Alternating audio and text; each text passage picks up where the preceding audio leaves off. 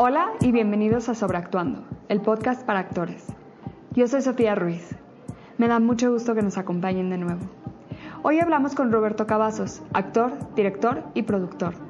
Con Roberto hablamos sobre su experiencia estudiando y actuando de manera profesional en Inglaterra, lo que aprendió en su tiempo allá y cómo le ha ayudado en la Ciudad de México. Como productor de las 24 Hour Plays, Rotterdam y el cortometraje El Beso, discutimos la importancia de producir y escribir tu propio trabajo para generarte oportunidades. Nos comparte su proceso para identificar su perfil aquí y en el extranjero, su visión sobre el uso de redes y cómo buscar trabajo.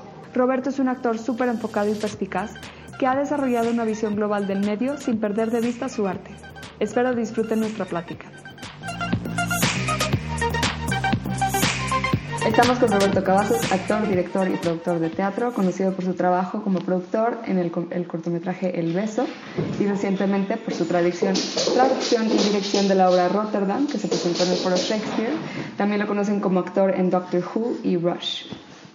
Hola, Roberto. Hola, eh, muchas gracias por invitarme. Claro.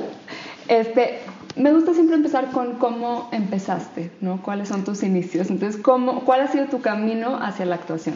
Pues mis inicios fueron muy similares a los tuyos, nada más que unos años antes, este, en el Colegio Americano de Monterrey. Eh, yo empecé a participar en los musicales ahí como a los 12 años de edad, algo así, este, con A Funny Thing Happened on the Way to the Forum, que me encantó especialmente porque dije, ¿cómo es que que la censura de Monterrey o de San Pedro dejó que pusiéramos esa obra tan, de doble sentido. Pero bueno, la pasamos. Y era una versión, ya ves que hacen las versiones como. No, no era versión, no era versión junior. No era versión junior para nada. O sea, una chica de la prepa estaba haciendo de un señor bastante lascivo, digamos. Este, no, no, no era versión junior. Este sí he visto versiones juniors de obras, pero creo que ahí nunca las hicimos.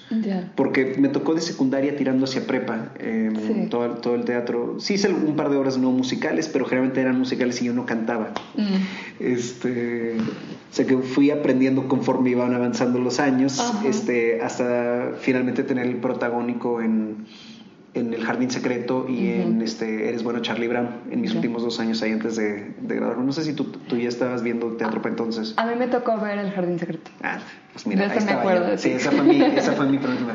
Ah, seguramente tuviste la versión en español de Eres Bueno Charlie Brown con Alarcón. Creo que esa no la vi. Ay, ¿cómo Porque nos llevaron al Hamlet como una cuestión de, de, Pero no, Fue en el, no fue en el Hamlet, el ah, Secreto, no, no, eso fue, eso fue ya en Huasteca. Entonces no sé cuál vi. Estaba chiquita. Nos llevaron sí, vieron varios. Este, pero sí, o sea, le agarré gusto y es curioso porque yo en la escuela siempre había sido atleta más que cualquier otra cosa. Nunca me ha interesado la música, este, nunca me ha interesado las artes. Pero un año como que nos animamos mis amigos y yo a audicionar para El Mago de Oz. Y luego nos quedamos y luego ellos se echaron para atrás y entonces yo me eché para atrás. Este, porque si ellos no lo iban a hacer, pues yo tampoco quería. Claro. Em, y el siguiente año dije, ay, a la fregada, como que era lo hice yo, me la aventé solo y, y me quedé. Y cada año después de eso me quedaba y me quedaba y me quedaba. Era como casi casi un hecho que me iba a quedar. Nada más era en qué personaje me iban a poner. Y finalmente ya me empezaron a tocar protagónicos y yo me gradué joven de la prepa, a los 17. Ah, sí. Este, digo, como a unos meses de cumplir 18, pero, pero, pero todavía a los 17. Y me fui un año a Alemania antes de empezar la carrera, o soy mitad alemán. Eh, Mis papás dijeron, ah, sí, sí, así mejoras tu alemán. o aprendes alemán, pero yo ya hablaba alemán. Este, entonces fue un año más bien de aprender a ser un adulto em, y de agarrar un poquito de experiencia, ¿no? Este, de vivir un poco. ¿Estuviste estudiando ese año en Alemania? Alemán, como tal. O sea, entre comillas, digo, no, no se pueden escuchar las comillas, pero sí, estaba estudiando alemán que ya hablaba. Lo único que mejoró fue mi acento. Es bueno, se amplió un poquito mi vocabulario, ¿verdad? Especialmente los modismos y lo coloquial. Pero en ese año, y desde mucho antes, yo siempre había pensado, yo quiero ser actor. Mm. Agarré un gusto tremendo por el cine este, a partir de que empecé a hacer teatro y por el cine que no necesariamente llegaba a cartelera en, en, Monterrey. Este, lo que vendría siendo el cine europeo, el cine de arte, el cine independiente, incluyendo el cine mexicano que yo antes en mi vida había visto. De hecho, yo empecé a ver cine mexicano realmente a partir de Sexo, Poder y Lágrimas, que fue bastante tarde para empezar. Eh, y digo, en los años a, a, lo largo del tiempo he ido viendo más y más para, pues, para estar al tanto con lo que se hace aquí en México, pero no sé, eh, llegué al final de ese año y no me atreví a aplicar en ninguna escuela de actuación. Ajá. Dije, pues igual, o sea, yo era bueno para la prepa, era bueno para la seco, pero no era, pero igual, o sea, no soy nada especial como actor, ¿verdad? O sea, yo sentí ese impulso por hacerlo, pero no me atreví. Okay. O sea que hice lo que cualquier otro este, que quiere ser artista y no se atreve. Me regresé al TEC de Monterrey a estudiar comunicación. eh, pero fui muy infeliz ahí y eso no fue culpa del TEC. este, eso fue culpa mía porque yo estaba haciendo algo que no quería hacer y no estaba haciendo lo que sí quería hacer. Em, finalmente, a mediados del, de mi segundo semestre en el TEC, me puse a buscar escuelas. Ya casi todas habían cerrado sus este, fechas de límite de aplicación y encontré una en Londres que, o sea, digo, no, no apliqué a cualquiera, ¿verdad? O sea, sí, sí chequé que fueran buenas. Claro. Eh, que se llama East 15 Acting School. Y y leí los requisitos y me quedaba una semana para mandar un video. Este, perdón para los escuchos que están ahí escuchando el escándalo es mi perro que decidió ponerse a jugar en la esquina. Este, decidí un lunes que quería ser actor. Eh, el, de martes en la noche a miércoles en la mañana grabé mi video de casting. Este, que eran un monólogo clásico, uno contemporáneo y uno contemporáneo contrastante y una canción en inglés todas, este, y lo envié el mismo miércoles y llegó el sábado en la mañana, este, que era el día de la última, de la última audición, de la última fecha de audiciones en, este, en la escuela, le, llegó al, director. Y estuvo ahí creo que unas semanas ahí en su escritorio antes de que él lo viera. En ese tiempo yo también apliqué al mismo tiempo para un curso de, de verano, o tres cursos de verano más bien con ahí en esa misma escuela, para ir y ver, dije, no me voy a quedar, es lo más probable. Voy y veo, y si sí me gusta, entonces el año que entra me dedico a trabajar y a aplicar en verdad otra vez a todas las escuelas buenas, claro. además de esta otra vez, y a ver qué tal me va. Pues este, corte a unas semanas después, el día antes de irme a estudiar, eh, estudiar, hacer estos cursos de verano, es, eh, bueno, la noche antes, y tú no sé si te acuerdas porque en ese entonces acababa de entrar el Hotmail. Ah. Y todos checábamos a cada rato nuestro Hotmail. o sea que era como a las 3 de la mañana yo acababa de empacar mi maleta para el verano y me meto a checar mi Hotmail antes de irme a dormir porque volaba en la mañana. Y pues tengo un correo ahí de Linda Humphreys en East 15 Acting School y era resumido, decía más o menos, eh, Roberto, nos urge saber si sí vas a aceptar tu lugar o no, porque tenemos lista de espera y hay mucha gente que está esperando a ver si, si, si liberan lugares o no. ¿Cómo es? En ese instante yo marco directamente, ni pregunté, pregunté a mi papá por la larga distancia, entonces marqué directamente a Inglaterra este, hablé con esta señora y me dijo, sí, no, es que te mandamos una carta hace, hace un mes o más. Y dije, ah, no, es que el correo aquí en México no, nada más no aplica. Correo electrónico es la, es la forma de hacerlo. O llamada directa y dice, ah, bueno, entonces si quieres. Y yo, sí, sí, sí, sí, sí, sí, quiero. Y luego ya pues desperté a mi papá, le dije, oye, pa, voy a empacar una maleta más y me voy a, este, y me voy a quedar allá. Y él estaba fascinado, mm. súper emocionado, también mi mamá, etcétera. Como que mis papás nunca se la habían creído hasta que me aceptaron en una escuela de actuación. Okay. Ahí de repente dijeron, oh, porque pensaron, igual, pues yo pienso que es bueno porque es mi hijo. Claro. Pero pues que se vaya a estudiar algo de verdad y ya si quiere, o sea, después se va un, año a Los Ángeles a intentarlo. Así literal me lo había planteado una vez mi papá. Y le dije, no, así no se puede, yo tengo que estudiarlo bien, tengo que formarme. O sea, es algo que, a pesar de saber muy poco yo del mundo de la actuación, o sea, muy poco siendo los nombres de los actores que salen en las películas que me gustaban, es lo que yo sabía. Claro este, como que siempre tenía la idea de que yo lo quería hacer como profesión. O sea, yo quería formarme este, como un actor profesional, no nada más ser un improvisado que va aprendiendo sobre la marcha, que también se puede, no estoy diciendo que tenga nada de malo, mucha gente también lo hace, a veces más gente. Em, pero pues fui feliz allá en Londres. Eh, sí tuve un par de obstáculos, eh, antes que nada, como que mi resistencia y pudor ante las clases de movimiento Ah, no de danza. O sea, que fuera danza, pues digo, lo entiendes, es baile. Pero ese Sí. movimiento de andarte revolcando en el suelo, como lo veía yo entonces, ¿verdad? Sí, te claro. en el suelo y luego... Y luego te dices, sí, imagínate ahora que todos los bichos te están picando la, este, la piel y te sientes increíble porque estás desnudo en el bosque. Y yo estoy como que, ¿qué le pasa a esta señora? Este, ese fue un gran obstáculo para mí, como que relajarme con ese aspecto. Y, Sí. soy una persona que, a pesar de que como actor, eh, y esto supongo que entraremos después, eh, eh, tengo la ventaja de tener las emociones a flor de piel, Ujú. em, entrarle a esas cosas de espi- espiritualidad y eso no es lo mío. Nunca lo ha sido. Este, como actor puedo interpretar a alguien felizmente que, que sí es así, pero a mí to- todas esas cosas, háblame de chakras y eso, y siempre me han dado a mí corte, y eso es un problema mío. Sí. O sea, no es un problema de ese tipo de cosas en sí, o, este, o de la gente que, que eso les funciona. Claro. A mí nada más no es la manera de llegarme. ¿Y, y en Easter Team o sea, tocaban mucho estos temas? En, en la clase de movimiento, Ok. sí, porque teníamos a la semana, pon tú, dos diferentes clases de canto, este, dos diferentes clases de movimiento y dos de danza. Ujú. Eh, ah, y dos de voz también. Ok. O sea, a lo largo de la semana, aparte de las demás de actuación. Lo bueno de tener todas esas diferentes clases es que mm, ten- teníamos la oportunidad de experimentar de diferentes maneras. Por ejemplo, las de voz se dividían en dialecto y proyección, uso de instrumento. O sea que aprendí ahí, por ejemplo, que yo proyecto naturalmente del diafragma. O sea, no es algo que yo jamás haya pensado, simplemente es algo que hago que es muy útil, pero no lo hacía cantando. Y eso pues en las clases de canto lo aprendí. Claro. Pero mm, las de dialecto me sirvieron mucho porque ahí me di cuenta que yo era bueno para los acentos y los idiomas. Yo no lo sabía. O sea, siempre mi hermano y yo, pues como todos los, todos los que salimos del americano y lo sabrás, Ajá. bromeábamos más en inglés que en español. Salimos, más que pochos, salimos gringos de esa escuela. Este, Y luego nos tenemos que mexicanizar por separado. Este, muchos de mis amigos de, de la prepa sí, todavía bromean más en inglés que en español. Me- ahora ya me da mucho corte, porque yo me esforcé por separar los dos idiomas. Claro. Los tres, porque también hablo alemán. Este, y decir, si estoy hablando español, estoy hablando español. Intento de no pochear, Sí. este, porque luego sufre mi vocabulario. Pero bueno, eh, ahí aprendí que yo era bueno para los acentos y yo pasaba por inglés.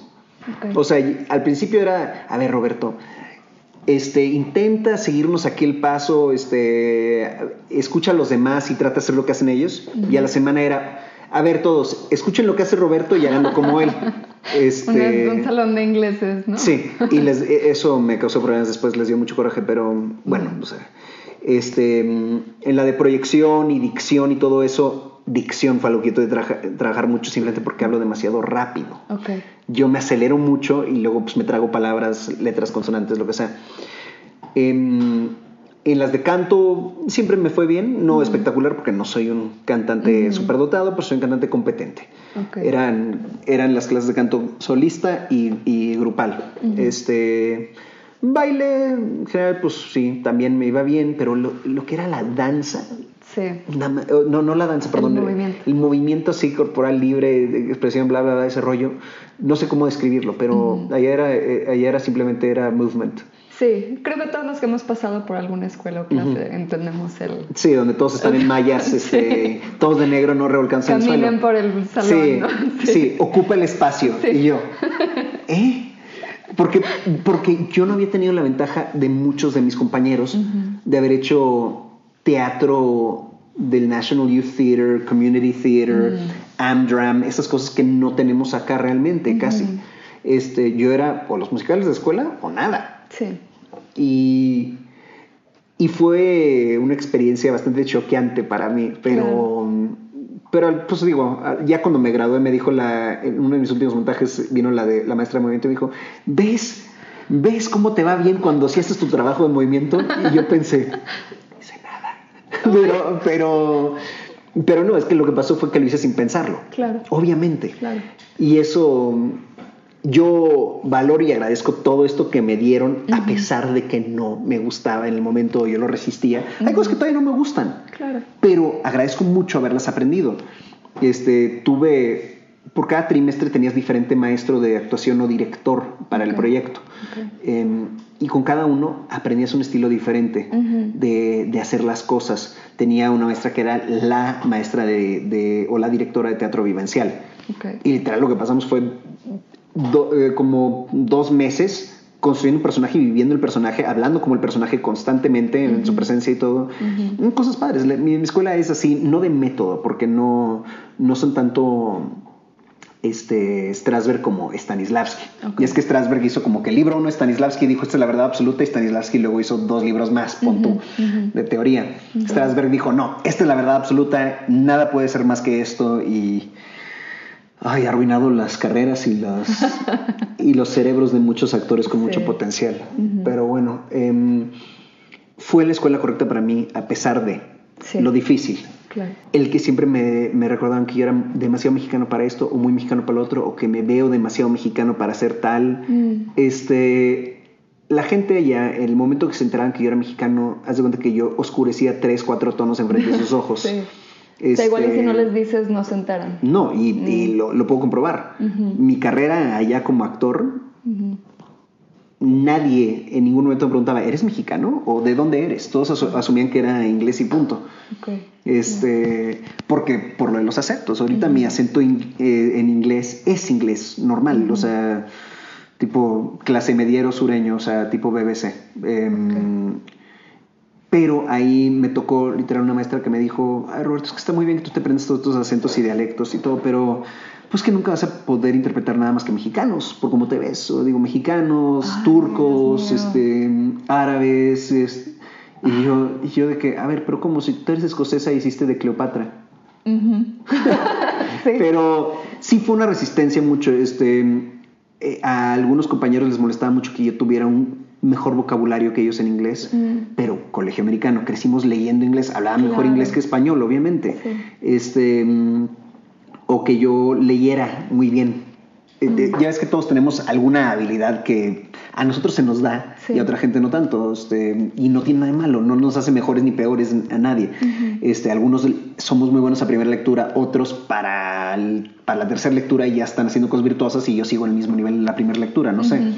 Em, y habían cosas así que medio eran obstáculos y yo por mi propia soberbia y arrogancia y también la resistencia a que, a que me rechazaran, este, me aferraba yo entonces a mis diferencias y, este, y si yo era mejor entonces que alguien en algo, yo no me, no me daba pena recalcarlo o, este, o explotar esa, esa, ventaja que tenía.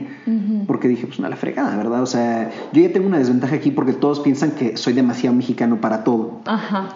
Este, no, que no podían dar protagónicos porque era demasiado mexicano. Que es absurdo, ¿no? Porque Inglaterra, a fin de cuentas, es un país igual de diverso que Estados Unidos, que donde tienen los mismos problemas, ¿no? sí, pero si un personaje era inglés tradicionalmente, a mí me decían, es que a ti nunca nadie te va a castear de esto.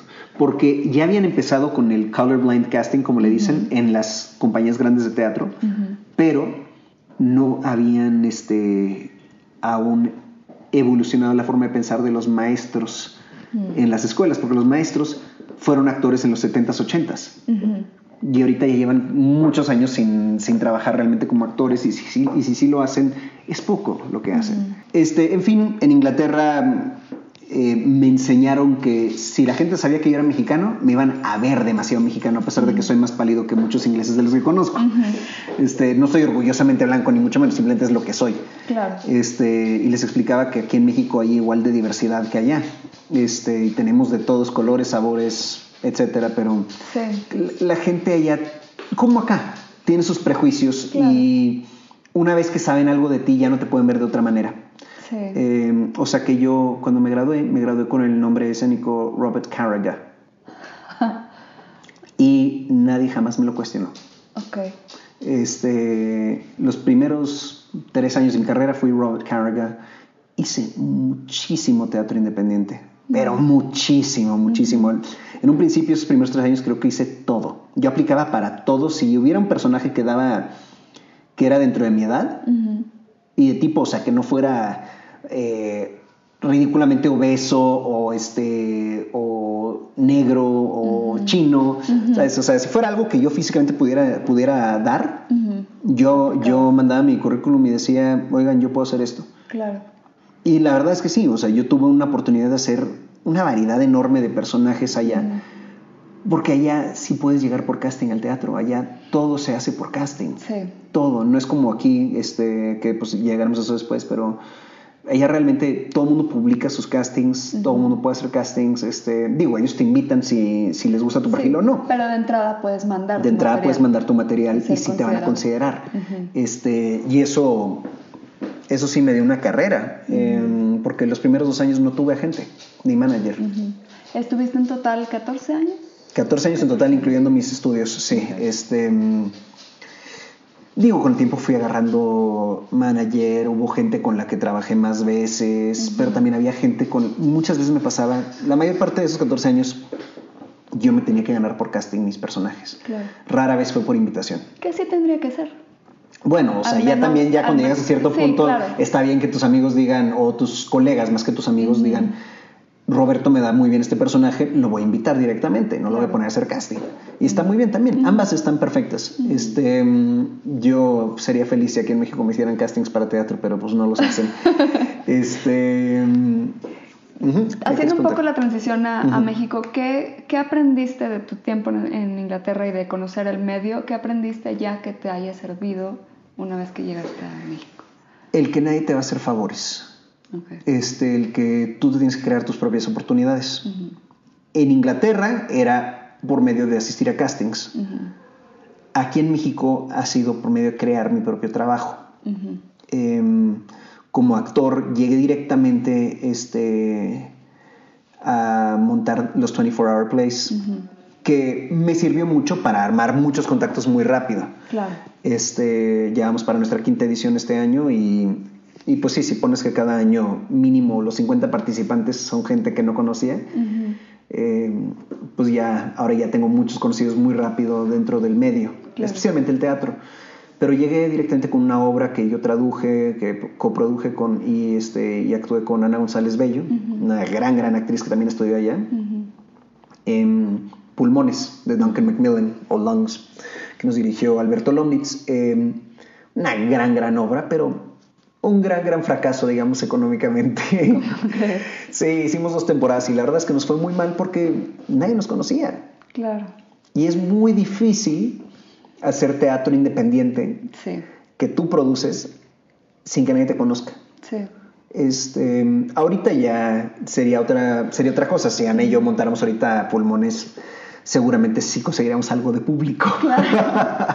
Pero, entonces, ¿cuál es el incentivo, crees, para para crear tu propio trabajo como actor o actriz, este, si estás en esta situación. El chiste sí es que te vean, porque nadie te va, a, dar las oportunidades hasta que te conozcan. ¿Y cómo vas a conocer gente? Trabajando. Este, y si nadie te da el trabajo, pues tienes que crearlo. Ahora, eh, aquí en México existe el microteatro, este, que en su momento estaba en su auge, creo, ahí justamente cuando yo llegué. Este, y yo, curiosamente, sin hacer microteatro, fui mucho a microteatro ahí por este y ahorita esa generación de gente que estaba haciendo mucho microteatro en ese momento está haciendo muchas de otras cosas. Ya todos están en tele, están haciendo mucho teatro este, independiente o comercial o lo que sea. Y les está yendo muy bien. Como que los talentos que yo veo ahí están destacando ahorita. Este, Como que hemos dado el paso, que está muy bien. Afortunadamente sí, se puede. Em, pero en ese entonces, esa era la manera, creo yo, microteatro. Ahorita yo ya no lo veo así. Yo creo que microteatro ahorita ya está. Ya flaqueó mucho. Este, está, está, ya, ya no es innovador el concepto y ya la gente ya no va nada más para ver qué hay. Y ahora está costando mucho trabajo jalar público a Santa María la Ribera. Este, y sin desprestigiar a ningún otro de, los, de las casas de teatro breve, vaya, pero creo que ese era el punto de referencia y ahorita ya no lo es. Em, pero bueno, por medio de esas formas de trabajar, uno va conociendo gente, uno puede invitar gente a verlos trabajar, este, pero ahorita ya, honestamente, lo que creo es que si uno quiere actuar y nadie le está dando la oportunidad, uno tiene que escribir. Sí. Y a mí me cuesta mucho trabajo ponerme a escribir. Soy muy bueno para tener ideas. Te puedo escaletear todo un proyecto de principio a fin en lujo de detalle, pero sentarme a escribirlo me cuesta mucho trabajo. Es una disciplina. Y es, un- es, un- es una, una especie de disciplina que yo no tengo, Mm.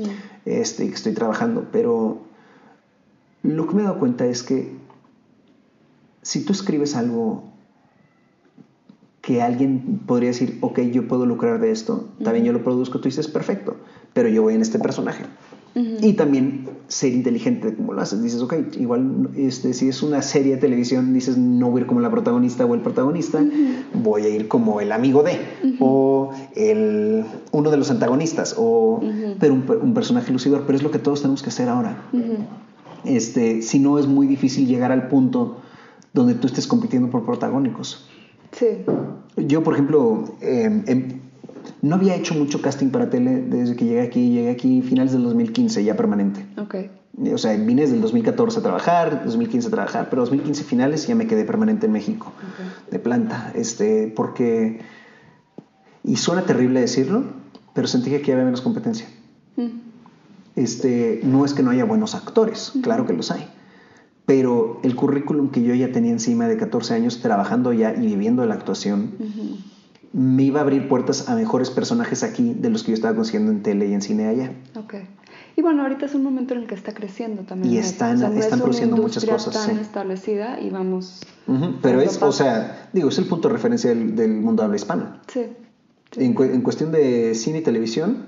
México es justamente el Hollywood de, de, Sí. de, todo, de todo el mundo hispanohablante. Y eso está bastante fregón. Sí. Nada más que están produciendo muchas, muchas cosas. Este, y en algo de eso, en algún momento yo puedo caer en un buen personaje y de repente establecerme. Eh, entendí muy rápido que, que por las tablas, la experiencia que tengo y todo lo demás, tenía cierta ventaja sobre otros, otras personas de mi edad aquí. Y encima los idiomas también. Claro. Aquí graban muchas cosas estadounidenses Sí. y, siempre va a faltar otro personaje gringo que no van a poder traerse a alguien de allá Sí. porque es muy caro y aquí un servidor. Sí. De hecho, ahorita estoy trabajando en una serie haciendo de gringo. este, y, y parece que estoy a punto de entrar en otra también haciendo de gringo. Ah, bien. Este, porque justamente es un nicho ahí que tengo medio, medio dominado, porque no hay tanto, no hay tanto actor mexicano que se maneje el nivel de inglés que yo, Sí. o sea, nativo. Sí. Sí los hay, claro que los hay, pero no tantos. Sí. O hay gente, hay mucho mexicano que habla excelente inglés, pero suenan mexicanos. Este, no te estoy diciendo que suenan como que hablan mal inglés, nada más no suenan gringos, no suenan ingleses, no suenan Sí. lo que necesitas, nativo. Sí, sí, que tiene que ver con la cadencia, con los ritmos, con el uso Muchísimo, del sí. slang. Que son cosas que, que- que yo con el tiempo he ido intuyendo, he ido en- entendiendo. Este, hay, yo antes siempre decía que yo podía hacer el acento que fuera, nada más me das dos semanas y te lo domino. Para prepararlo. Dos semanas para prepararlo y te lo domino. Hasta la fecha eso no me ha fallado. Este, nada más solo tengo que aprenderme todos los acentos mexicanos. Sí. ¿Qué digo? Nadie me va a poner a mí como este yucateco o así, pero, Sí, pero, es el mismo, el mismo skill set. sí, es, es- sí, exactamente. Es- es la misma técnica, la misma ciencia, Sí, eh, el mismo arte. Sí. Em, y como ya aprendí a hacerlo en inglés, hacerlo en español no debería ser un problema. claro. No debería. Oye, regresando un poco a producción, este, producción y dirección de, de tu propio contenido. ¿tú recomendarías que un actor o actriz se dirija a sí mismo? Yo personalmente no. No lo ¿Por hago eh, porque yo siento que en teatro es muy difícil autodirigirse porque no te puedes ver. Te podrías grabar en una videocámara, pero igual Sí, no, te puedes mismo. ver. Hay gente que ha hecho carrera de autodirigirse y han tenido mucho éxito, como Adrián Vázquez, por ejemplo. Pero él también es un gran dramaturgo encima. O sea, se ha escrito unos personajazos él solito y, ha, y ha logrado brillar por lo mismo. Si una persona que quiere empezar a producir y te dice no sé por dónde empezar, ¿tú qué le Ok, dirías? esto es lo que yo sugeriría.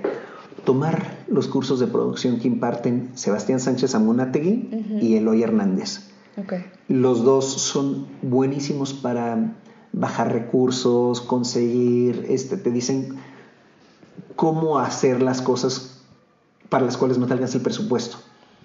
En verdad son, son, eh, son dos personas que a mí me han ayudado mucho, aunque no necesariamente me han dado un curso. Yo he aprendido sobre la marcha y he perdido mucho dinero haciéndolo. Este, pero pero si no está de más. Sí, la gente luego llega aquí y se pone a hacer talleres así a lo pendejo, y perdón que le que diga esa palabra, pero es que sí. O se pone a tomar cualquier taller que haya. Y es. Piensa en cuáles talleres te van a ayudar. Si tú estudiaste actuación, son pocos los talleres actorales que realmente te van a beneficiar de algo. Muy pocos. Todo el mundo ahorita anda con la moda de Meissner. Entonces, ah, es que viene el maestro de Meissner de quién sabe dónde. Ah, porque viene de Los Ángeles, ha de ser increíble. O sea, es que yo, yo puedo decir, es como a mí me decía la gente, ah, estuviste en Londres, no vas a ser muy bueno. Y yo digo, o sea, yo sí pienso que soy bueno, pero no es por haber estado en Londres necesariamente. O sea, no por haber estado en Londres uno necesariamente es buen actor. Yo me recibí con muchos malos actores en mi clase, éramos 40 porque a fin de cuentas la escuela necesita vivir de algo y necesita cobrar colegiaturas. O sea, que hay gente que entró que son muy malos y se recibieron siendo menos malos, pero malos. Este, el talento no se aprende. se dedica a eso o lo intenta unos años y ya. El talento no se aprende a fin de cuentas, el talento lo tienes o no. Lo puedes trabajar, lo puedes desarrollar, lo puedes mejorar, pero o tienes talento o no lo tienes. Por eso yo digo que hay mucha gente, ha habido mucha gente a lo largo de los años, digo, no mucha por proporción, ¿verdad? Pero mucha en cuestión de números que sí la han hecho sin estudiar. Y es porque son talentosos y van entendiendo. Por intuición van aprendiendo sobre la marcha mientras trabajan. Pero los ves desarrollarse y a veces los ves hacer unas cosas que dices, híjole, eso no estuvo tan padre. Em, y por algo los actores ingleses, por ejemplo, o británicos, triunfan en Hollywood. Sí, no, ahí es muy... Porque tienen una base técnica, aparte de todo lo que es el talento actoral y la conexión y todo lo demás, tienen una base técnica y lo tratan como un oficio, además de arte. Eso nos dejaron muy, muy claro este, en la escuela de allá. Este, nos enseñaban también el lado profesional. Cómo preparar tu currículum, este, eh, qué eres tú como producto y cómo venderte tú. ¡Ay, qué bien! Y eso a mí se me hace importantísimo. Yo entiendo, por ejemplo, yo tengo muy claro, no soy un hombre feo, pero no soy un galán. O sea que yo entiendo que yo no me voy a perfilar como galán. Claro. Yo estoy en, una, en un punto que en Inglaterra por lo menos me funcionaba bien padre porque una directora de casting de televisión diciéndole como negativo, pero yo lo tomé como positivo, diciéndoselo a mi gente es que si yo estoy casando a Romeo y Julieta, yo quiero uno que es Romeo, yo quiero uno que es Mercucho y quiero uno que es Teobaldo. No quiero a alguien que podría ser cualquiera de los tres. Este, pero en teatro en la vida eso me ha servido. Claro. Y donde la gente no me conoce, ellos me perciben como ellos me van a percibir. Yo digo, ah, yo puedo ser cualquiera de estos. Y ellos dicen, bueno, pues yo te quiero ver para este. Y voy y dicen, sí, es que tú eres definitivamente este. Y luego alguien me ve definitivamente como el opuesto polar. Y eso siempre me ha pasado. Y es muy divertido eso. A mí me gusta mucho la transformación.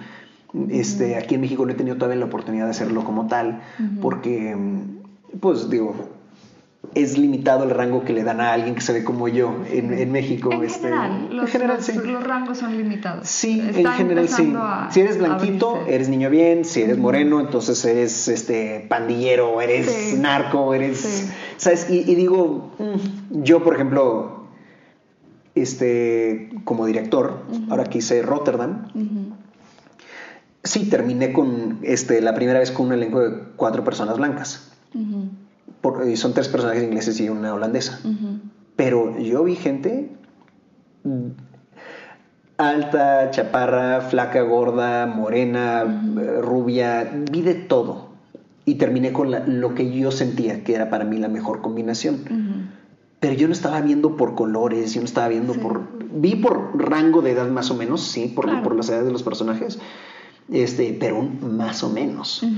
Porque de hecho hay gente que está muy por encima de la edad de su personaje, pero físicamente y actoralmente la dan. Este, y eso es para mí lo importante. A mí no me importa qué edad tengan realmente. Yo cuando la gente me mandaba su currículum con edad, la ah, tachaba. La tachaba porque no me importa tu edad real como actor. Pero que aquí es lo primero que a uno le preguntan. Yo estoy acostumbradísima a tener que decir edad que en Estados Unidos. Pero en los castings de comerciales siempre te la preguntan. Siempre. Este, y si y la gente un año más, ya das para el otro personaje.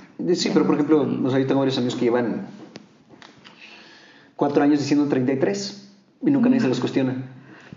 Y lo ponen y ellos los conocen como quiera. Y los que los conocen de ahí, de la castinera, saben. les vale. El chiste es a los que les puede importar, es a los que te están casteando, a los que te pueden dar la chamba. Lo importante es que seas mayor de edad ya.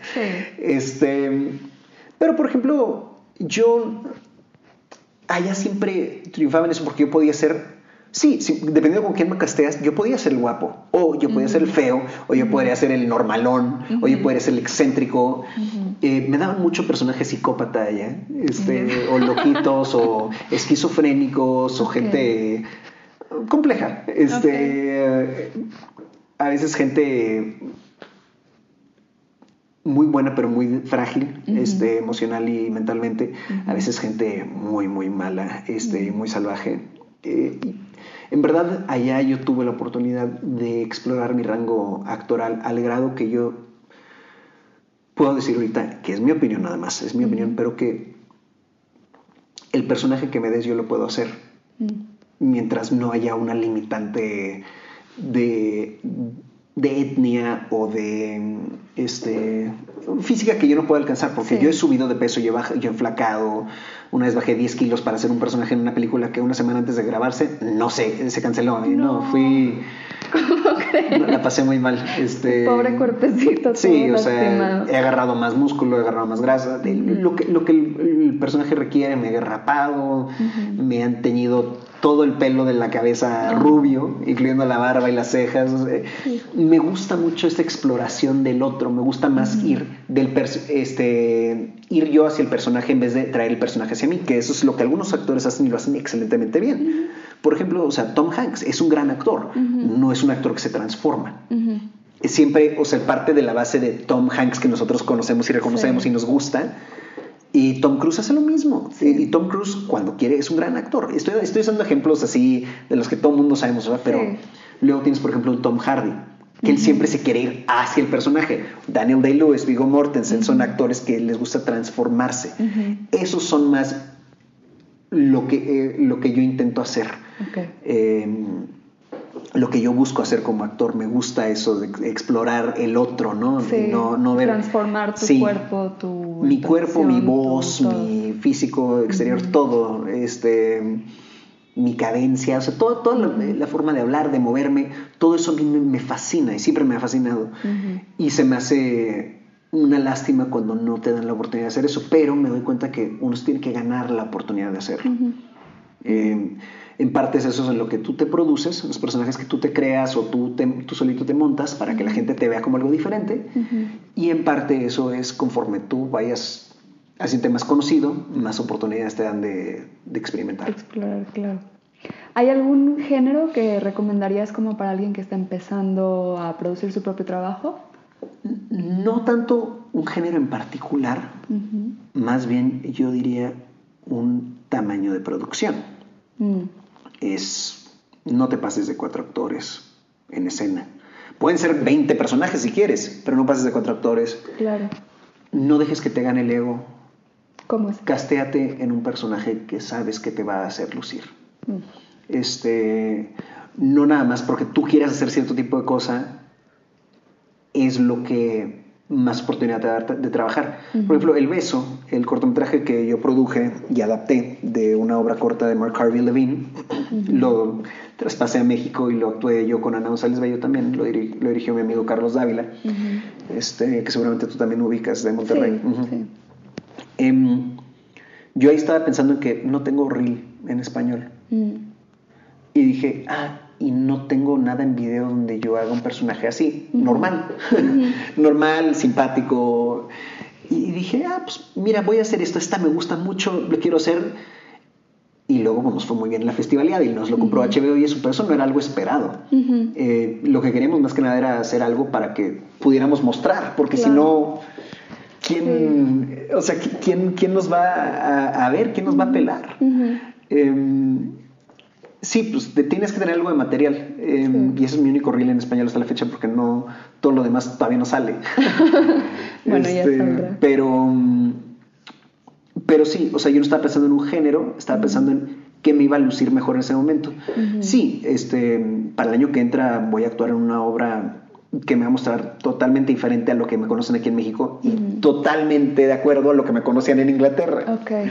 Este, Estas personas eh, impredecibles, digamos. Em, y con tendencias más oscuras. Em, pero, pero conseguí un manager que quiere hacer sinergia conmigo, quiere entender cuál es mi meta como actor, a dónde quiero llegar yo, qué clase de actor quiero ser, para trabajar sobre eso. Dice, o sea, yo te puedo mandar a todos los castings del mundo, pero el chiste es que armemos una carrera para ti conforme a lo que tú quieres ser. Y digo, pues sí, yo quiero ser un actor, sí que haga tele, cine, teatro, de todo, pero quiero ser un actor conocido por su actuación y no por, por su persona. No quiero ser una personalidad, quiero ser un artista. Este, y él dijo, perfecto, porque en, esa, en, esta agencia en particular tiene mucha gente que, que es más de televisión en el sentido tradicional mexicano, que no tiene absolutamente nada de malo y les va muy, muy bien y son muy buenos en su trabajo. En esa agencia soy de los pocos actores que, que por cómo funciona México y el estigma que le ponen a la tele, los, luego los de cine o los de teatro. Dice, tú eres mi actor que puede hacer ahorita de todo, porque no, no vienes, no, no has hecho exclusivamente pura telenovela, o sea, tú has hecho de todo, has hecho cine independiente, has hecho teatro, has hecho de, y en todos los países, que he trabajado también en Estados Unidos, este, tienes los idiomas, puedes ser internacional, te podemos mandar para proyectos en otros países y lo que se pueda. Yo quiero ser un actor respetado no quiero ser una personalidad, no quiero ser el que es conocido porque es bien cagado en Twitter. O en Instagram. Eh, que sí, para mucha gente, pero, pero sí, no, o sea, yo, eso sí, ojo, chavos, los que estén escuchando esto, las redes sociales son importantísimas. Este, y ustedes tienen que tener una identidad en sus redes sociales. Yo la tengo. Si se fijan, este, mi página oficial de Facebook es puro es chamba. Es donde menos, este, donde menos subo cosas, porque es nada más es cuando hay chamba, si una entrevista ahí la comparto, si viene una función ahí lo pongo, pero es pura chamba. Este, mi Instagram son así, sí les voy a subir fotos de estudio mías, pero no vas a ver selfies. Yo soy más que mi perro, que cosas bonitas, que fotos de cosas que a mí me gustaron. Y en Twitter, este, ahí sí puedo ser un poquito más este, de chiste bobo o política, pero tengo mi identidad en cada una de mis redes y, y, creo que mis redes, en un sentido, sí se distinguen como mías. Y no es como que, ah, podría ser cualquiera. Ese es el chiste. Si tú tienes tus redes, en verdad cuídalas tú. Este, ya si tú llegas algún día al nivel de fama y dinero que puedes tener alguien más cuidándotelas, increíble, qué padre. Pero entonces déjale bien claro a, este, a, tu RP o a quien sea que lleve tus redes que, que, se, que, se aferren a la identidad que tú ya les diste. Porque esa es la forma en que tiene el público de relacionarse contigo. Y aunque no lo crean, o sea, ustedes no saben quién soy yo, los que están escuchando esto, no es probable. Está perfecto, pero hay gente que sí sabe quién soy yo y me siguen porque saben quién soy, les gustó mi trabajo. Y en las redes sociales es donde ellos se sienten que se acercan a ti, que te conocen mejor. Pero, por ejemplo, yo no voy a poner nada sobre mi vida personal en redes públicas. Mi familia no figura en mis redes públicas. Mi perro sí. mi perro sí, la verdad sí. hay mucha foto de mi perro en Instagram. Pero, pero no, yo no soy la persona que quiere su vida personal eh, pública. Eso no es, no es mi estilo. este, y otras gentes quieren publicar lo que comieron y a qué horas fueron al baño y cuántas veces. Perfecto, está perfectamente bien. Nada más ustedes sepan qué clase de producto quieren ser. Claro. Porque aquí las escuelas de actuación te enseñan que el arte y quién sabe qué, y que esto no es digno y que el otro no es digno. Yo tengo amigos que se esperaron 7 siete, a 10 años antes de ir a hacer castings para televisión, cine o, o comerciales, porque los tenían indoctrinados. Sí dijeron, es como casi una mentalidad de culto, es de que esto es menos, nada de esto es digno, o sea, solo el teatro subvencionado es digno, si haces teatro con Ocesa, no. dices, ¿por qué? ¿Por qué no puedo cobrar por hacer un trabajo bien hecho? Claro, a fin de cuentas todos tenemos que pagar la renta. Sí, y, digo, y todos en algún momento vamos a hacer algún trabajo del que no estamos 100% orgullosos. pero tenemos que darle nuestro 100 de todas formas. Dices, ok, este trabajo es lo que es, y no voy a decir qué, porque no hay un género que sea menor, según yo. este, puede estar mal ejecutado, pero no por el género automáticamente es menos que otra cosa. Puede que, que, no te guste ese género, okay. que a ti no te gusta el teatro clásico, a ti no te gusta la telenovela, perfecto, está muy bien. No te cierres a hacerlos, porque puede que eso sea tu oportunidad y puede que eso sea lo que te pague la renta el resto del año. O sea, consíguete una serie donde te den mensualidad tres meses y ya pagaste tu renta el resto del año. Bueno, dependiendo de la mensualidad que tengas. Claro. Pero ya, ya te despreocupas tantito, te puedes ir a hacer teatro. Claro. Y, y dices, ok, mira, estoy ahorita chance en una telenovela que mi personaje no es el mejor del universo. Puede que la telenovela sea excelente y tenga un rating enorme. Tu personaje no te encanta, pero el público se acuerda de ti por ese personaje y te empiezan a seguir todos en redes. De repente tienes 100 mil seguidores y los productores de teatro dicen, oh, yo quiero esta persona en un buen personaje en mi obra porque va a traer público. Sí. Es una cosa errónea porque la verdad es que los seguidores no necesariamente se convierten en público, pero, pero bueno, este, eh, está bien, mientras te, mientras te ayude, todo lo que te ayude. Sí. Este, mm, eso es algo en lo que se fijan mucho los productores hoy en día y pues ni modo. ¿Qué te parece un quick fire? Que como no encontramos la palabra en español, lo bautizamos ronda en chinga. Ok, yo sí ráfaga. Ráfaga. anda. Ráfaga. Pero ronda en chinga me gusta más. Va, vamos. Ok. Mañana o tarde. Tarde. Café o té. Ninguno. Playa o montaña. Montaña. Cine o teatro. ya, hay mucho madre, perdón. Ya lo de la ráfaga. No importa, quick fire, rápido. Eh, cine. Cine o tele. Cine. Terror o comedia. Comedia. Dirigir o actuar. Actuar. Ciudad de México o Londres. Londres. ¿Qué te molesta? La injusticia. Si pudieras ir a cualquier lugar del mundo, ¿a dónde irías?